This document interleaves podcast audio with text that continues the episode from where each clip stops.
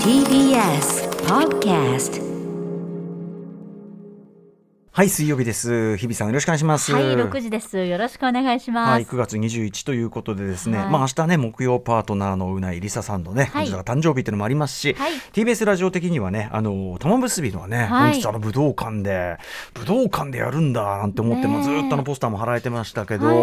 今日この後6時半からということでね、真裏にぶつけてきやがって、ねえこれぶああ武道館アーティスト様にぶつけてきやがってこの野郎っていうね。今ら武道館で聞いてくださってる方いるかしらね。流れてる可能性ありますからね。ああこれは危険わかりませんけどね。まあ楽しんできてくださいということで、ね羨ましいことですよね。はいいやいやなんかでもその人が武道館やるってなるとさ、全然その自分とは立場違くても、ええあの何っていう感じがねしちゃうのはやっぱ佐賀ですよね。あ、そう、何というのは？やっぱその我々そのライムスター武道館やったのが、ええあれはいつでしたっけ？2007年だからウィークエンドシャッフル始めるウィークエンドシャッフルを始める前日とかなんですよね。そうでしたか。そうあの,、ね、あの時の日程ってマジ笑っちゃう感じなんですよ。あのいき活活動休止に入るって一応あれで、えっと武道館やってでその翌日だか翌々日だかそれにもうウィークエンドシャッフル始まってみたいな。そうそうしかもその、ね、武道館の前日は確かねえっ、とあれですよあのーあれあのなんだ小西さんの番組えっ、とえっ、とあのーキラキラの前にやってた。畜生ストリームストリーム。ストリーム。のあのー代打かなんかやってだったと思いますよ。そうそうなんかすごいね。本当ぎゅうぎゅうに。そうなんかすごいでも嬉しい感じののその回転ぶりっていうのがね、ええトントントントンっていう感じでね。で武道館のその前日にはそのあの舞台の立て込みしてるところに行って翌日流すちょっと VTR のちょっと仕込みをしたりとか。はあ。ああいうのも含めて、まあ、すごい楽しい、まあ、武道館やるってやっぱ一つね、あのーとは今となってはそのキャパとしてはその最大の大きさとは言い難いええ箱だけど、やっぱりその一つのねあの節目というか、大きい我々にとってはめちゃくちゃ大きい会場。だからライムスターなんかもう解散する解散する詐欺してようやく人埋めたわけだから、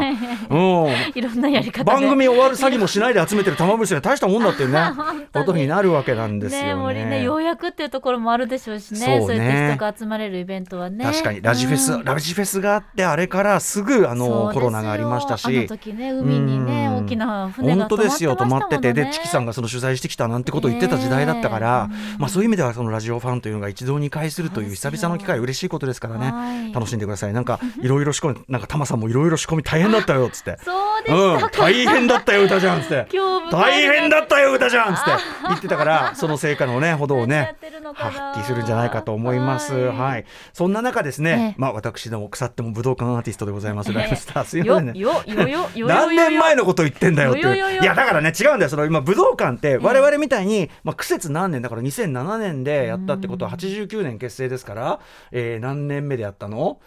18年目？ね18年目？で例えばもう演歌歌手みたいなルートでこれ正統派武道館ルートですよ。あはいはいはいこうやってこう少しずつ上がってってちゃんとこうねこれをこれをってこう一個ずつ一個ずつですよ。掴み取った武道館じゃないですか、ええでも今時の人はもう武道館ってのはもうもうある意味通過ってなんならデビューイベントみたいないねや いやまあちょっとあのうん。組織の問題っていうのもあるでしょうけどえね。え。組織。こね組織。組織まあまあそうね。こう構成っていうんですか？うん。システムっていうんですか？あの横浜銀杯の妹分岩井さゆりさんなんかのデビューイベントも武道館でしたしね。あの時からだな。あの時から全てがあの時から武道館の底が全て向けたのは岩井さゆりさんの瞬間からだなそうなんですよ武道館の定義ねだからそのなんかね人がやるってなると何？って感じがしちゃうんですよ、そうですか。何クリーピー武道館だと何？っていうね。ああそうかそうね。そうですよ。もう失敗しろ失敗しろ失敗しろ、ね わもう 思ってる。いいいい先輩だな。ついついね思ってしまうさが、もうねあの来週はさらにねビッグイベントも終わりのそうで、ええ。ね国葬があるから。ああそうですだからそうです。国葬のそのなんだその警備の下見にねねえ。うろちょろしてる後ろに玉結びってこう。出てるってそう今日いうねニュースでね何度もお伝えしましたけどもうん。玉結びの上りがボボボボボンってねそうなんですよ。入ってましたからね。まあということでねまあとにかく玉結びの成功はねイベント成功をお祈りしている次第でございますんで。はいえー楽しんでいただけたらねはい。嬉しいですね。あそう。で先ほど腐っても武道館アーティスト私どもからまたまたしつこくちょっとお知らせ事などさせてすいませんね、はい。はい。あの組織力と言いましょうか。組織の力が足りないもんで。組織の力が足りないもんでしょうがないですよ。自分でやるしかないんだからこれね。ここでやろう。ああ TBS も全然推薦してくれないから。あガリレオの曲は推薦してんのに。ーおーい。ね。おーい。誰あかん。まりこういうこと言い言い過ぎてると私のねこの居場所すら危うくなるかもしれませんので。大事にしましょうおとなしく始めたいと、あ、はいそうだ私がいなければいけません、はい。アフターシックスジャンクション After Six Junction. 9月21日水曜日時刻は今6時5分です。ラジオでお聞きの方もラジコでお聞きの方もこんばんは。TBS ラジオキーステーションにお送りしているカルチャーキュレーションプログラムアフターシックスジャンクション通称アトロク。パーソナリティは私ラップグループライムスターでラップをしております。歌丸です。そしてはい、水曜パートナー TBS アナウンサーの日々真央子です。日比さんすいませんね。ちょっとあの先週から引き続きちょっとこの話していいですか、いや本当水先曜日にね毎回あの被ってて嬉しい限りです。ちょうど先週水曜日に配信、えー開始となりました、ソイルピンプセッションズにライムスターを添えたというちょっと変わった名義ですけどね、まあ、要はソイルピンプセッションズジャズグループとヒップホップグループライムスターの2度目の9年ぶりのセッション、はい。初恋の悪魔ダンス・ウィザ・デビルのですね、まあ、先週は音源の配信リリースがあって本当はあのそれと同時というかもっと早くしたりするのがあの常識なんですけど、あの先週もお話しましたけどかなり突貫というかですね。かなり、まあ、ある意味ライブセッション的にわーっと全てを同時にやっていったためミュージックビデオようやく最速でここ間に合いましたということでご苦労様でございまし本日、えた。ー、と21日もうだから日付が変わった瞬間からもう見れるようになってますが、ミュージックビデオが公開になっておりますはいということですね、えー改めて言いますとこちらの曲日本テレビ系土曜夜10時から放送されてますドラマ「初恋の悪魔」これちなみに今週の土曜が最終回なんです。あ、そっか。そうなんです。で、はい。えっ、と、その最終章、それまでは、えっ、と、ずっとソイランドピンプセッションズの初恋の悪魔というタイトルのインスト曲がテーマ曲と使われていた。ところが最終3章のみ、そこにラップが乗ってきてざわつく。でも、すっごくね、あの、ドラマの展開と合ってるっていうか、特に、この間の最終2話にあたる、最終回の1個前の回のエンディングの曲のかかり方とか完璧。うん、あのー話の流れ上こう来てドンとで悪魔と踊りたいんだろうってくるとめちゃくちゃ合ってるというふうに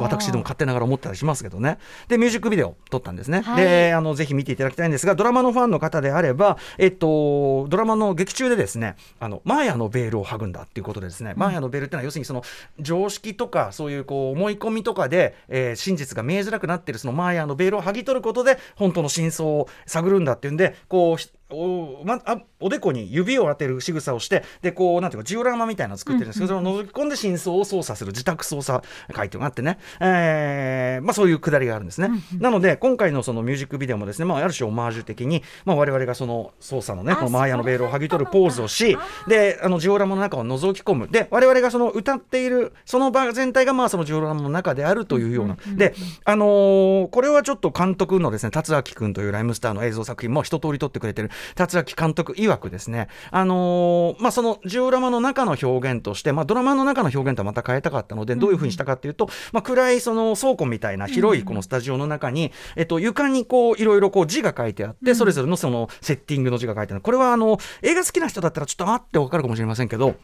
ラス・フォントリアの「ドッグビル」っていう映画がありまして、はい、あのこれどういう映画かというとあの話そのものはまああのラス・フォントリアなんでもう嫌なですね。もう人間の嫌なところをえぐり出すような、まあ、話なんですけど、ちょっと演出が変わっててまさに今言ったような、えー暗いですね。その黒い床の倉庫みたいなところのにそこれはこの人の絵。これはこの、まあ、ある種舞台のようにですね。これはこの人の絵。ここに何がある？ここに何がある？ってそのなんていうのかな？書いてあるんですね。間字で。間取りみたいな。そうなんです、そうなんです。ここがなんとか通りでみたいな。でそこでいろんなでもねそれを見ているうちにだんだんやっぱリアルな惨劇みたいなものが浮かび上がってくるというようなまあちょっと変わった作りで、でまあ今回達明はそのだからドッグビル方式でいきますっていうんでああっつってなるほどっていうねそんな感じで、えー撮った作品ですね、でまあでもメインはやっぱあくまでソイランドピンプセッションズの演奏と我々、えーライムスターと、まあ、ソイルソイルの社長がね、まあえー演奏し歌い踊るというか様なんだけどあのーこれね、あのーキーボードのですねジョーセイ君という途中ピアノソロすごいの聞かせますけども我々と絡みしますけど、ジョーセイ君曰く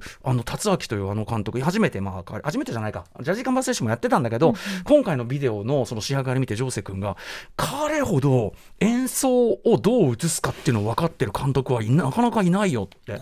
すごいあの感激してて。わあの演奏してる、まあ、ピアノもその僕もその運指みたいなものを、まあ、ちょっと普段より派手めにしてるんだけどそのここが肝なんだよってとこをちゃんと抜いてくれてるし他の楽器に関してもその実際にえ本当に演奏しているという感じがちゃんと抑えられてる。ここを抑えてほしいってところがちゃんと抑えられててあの監督は本当に音楽が分かってるっていうふうに。言ってたりしましたね。はい、あのそんなことも含めて、まあ、ミュージックビデオ、あの YouTube 等でも見れますので、ぜひ見てください。あともう一つすみません、もう一つこの曲の話。曲解説、結構この間あのな、ニコ生でね、あのメンバー揃っていろいろしたんですけど一個してないというか、曲の解説するときに、ここの、こんな細かい話する人、あんまいないだろうって話をしようかなと思うんですけど、はい。というのは、あの奥さんと話しててですね、まあ奥さん、その、あそこなんかも聞いて、まあ、すげえかっこいいよと。で、あの、あの、合いの手？あーとかうーとか、うんうんうん。Here we go もう一回 Here we go Here we go ってこう言ったりする。あれってあれってどういう計算っていうかどういうふうにやってんのって質問があってですね、おーいい質あ問なたなかなかいいとこに。なかなかいいとこに目つけますね。と確かにこの曲ってそれのピンプセッションズの演奏そのものもクリックとか聞いてなくてあの生の演奏なんですよね。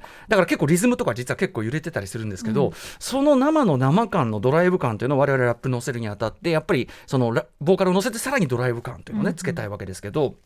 それを表現するときに、まあ、我々の用語でいうガヤというかですね、えーそのボーカルとか普通の演奏ではないイエーとかあーわーって後ろでこうねヒューとかはいはい。言ってたりするのいっぱいありますよね、うんうんまあ、ガヤというのを、まあ、曲曲によっては入れるわけですね。そういうのがある合う曲であれば。で特にライムスターはそういうフィジカルなその盛り上がりをする曲が多いんで我々の曲結構多いんですけど、うん。まあ、例えばじゃあ今回どういうふうにしてるかというと非常に僕ね今回の「初恋の悪魔」のガヤはすごい完成度が高いガヤだと思ってるんですよ。完成度ですか、うん、要するに「あ」とか「う」とか「イエー」とかその「ふう」みたいなことを言うタイミングとか言い方とか強さとかが完璧だと思ってるんですよね。で、まあ、どういうふうに撮ってるかというと、まあ、ボーカルを撮った時に僕のボーカルを撮った時点でですね、えー、とその時ってもうあの、まあ、コロナのねあの気をつけなきゃいけないってもあるんでスタジオ僕だけが入ってたんですけどあ一人で。はい、でボーカル撮ってでその流れででサビも取ったりとかしてその流れでおそらくこういう仕掛けが必要になるんだろう。だから、まあ、ありなしジャッジは最終的にしてもらう。いらなかったら取ってっていう感じで最後のサビの二回し目に向けて後ろで「フー」とか「イエー」とかあと「えー、Here we go Here we go」ってもうもう一回返したりとか要するにライブでおそらく俺が確実に言うであろう盛り上がり声みたいなものをあとはその悪魔と踊りたいんだろうって後ろでまあ僕が歌ってんだから実際にはできないけどあの「ヘイヘイ裏で「ヘイヘイヘイヘイ」ってこうこうリズムを入れたりとかみたいなのを一応入れたんです。でいらなかったら取ってそここういうことが多いんですけどいらなかったら取ってっつってこう入れといて。ただそのね掛け声が結構我ながらまあまあうまくいってて。で今回はね比較的そのまま採用になってるんですけど結構多いのはこうやってつらーってこう盛り上がりで「イエーイ!」とか適当取ってみてで聞いてでここはいらないとかここはさっきの「イエーイ!」のが良かったとか。えーそういうのをやったり特にライムスターはそういうのこだわってやるんですさっきの「イエーイ!」のが良かったとか「うん」がちょっとここは合ってないからとかあとそれこそこの「うん」の位置ちょっとずらそうかとかそういうことやって。えーさらにですね、この曲に関しては、そのいかに細かくこだわってるかっていうとそれら全てのレコーディングが終わってあもうできたねって言ったその後に、D さんからですねプロデューサーでもある D さんから「あの歌さんちょっとレコーディングあの一瞬で済むから、一瞬の作業なんだよ」っつって。でこういうことをやりたい。で俺もあ確かに。それいるね、どういうことかっていうと私のラップが終わった後にですねこれも要するに私はとりあえずあのバースを取って、はい。まあ、パまずパーツとして入れてるんでそれをどうやって仕上げていくか後からで考えようって考えたので、あの僕のバラップの後にですねちょっと間が空いてると。でそこやっぱライブだったら確実に何か言うんですよ。なるほど。その間を埋めるために。反射的に。そうです、でん。そこはやっぱ空いてるから D がここにその後のあの、えー、とサビの「ペレレレペッペッペ」が出るその前のところで「ホーンズ」っつってラッパーって言ってる。言ってるでしょ、うん言ってるホーンズって入れると、ん。でそれだけだとまだこの D が急に出てきたその取ってつけた感じが来るのでそれに対して俺が「ホーンズテレレ」うん。この言ってる言ってる。あのねでかすぎるはじゃダメなんです。この後サビが来るから大きい声で「イエーイ!」とか言っちゃダメで「ああ。ホーンズテレレレ」うん。言ってる。このちょうどいい。で皆さん非常にこれ人工的な手順を踏んでいるというふうに思われるかもしれませんがこれがあるから自然なはい。その全員同時にはいないんでこの曲を撮る時には。これがあるからあたかもその全員同時に撮ってるようなドライブ感が出るっていうか。いやまさにだから息遣いが聞こえてくるようだったからその人工的というかその後から就職したっていうようにん。全く感じないぐらいのはい。ピースがパチってはまってる。むしろ今時のレコーディングっていうのはそれぞれのそのパーツをこう取ってきてこうやってね、べええ。別別のその別のトトラックで撮ってるからだからほっとくと機械的になりやすい。でもちろん機械的な方が生きるタイプの曲もあるんですけど文脈がなくなっちゃう。こういうライブみたいな曲の時はやっぱりその息遣いまさにおっしゃっていただいた息遣いを入れる必要があるんですよ少々。になのでそういうディテールがめちゃくちゃうまくいってるのもおそらくこの「えー初恋の悪魔ダンス・ウィザ・デビルの」なんていうかな皆さんがパッと聞いてすごくこうドライブ感があるとか。ドキュメンタリー感があるんですよ、ね、あのカーブが感情のカーブがあるでしょ。熱のカーブが。聞いてる方も自然とそのカーブ乗れるね、乗れるでしょ。それはそういうその繊細な映画で言ったらこのカットを抜くとか入れるとかそういうこうあの演出がやっぱあるということ乗せられてた。はい、完全に乗ってた。聞きたい。聞きたい。ですよね。それではお聞きください。ソイルピンプセッション。次ライムスターを添えて初恋の悪魔ダンスウィザデビル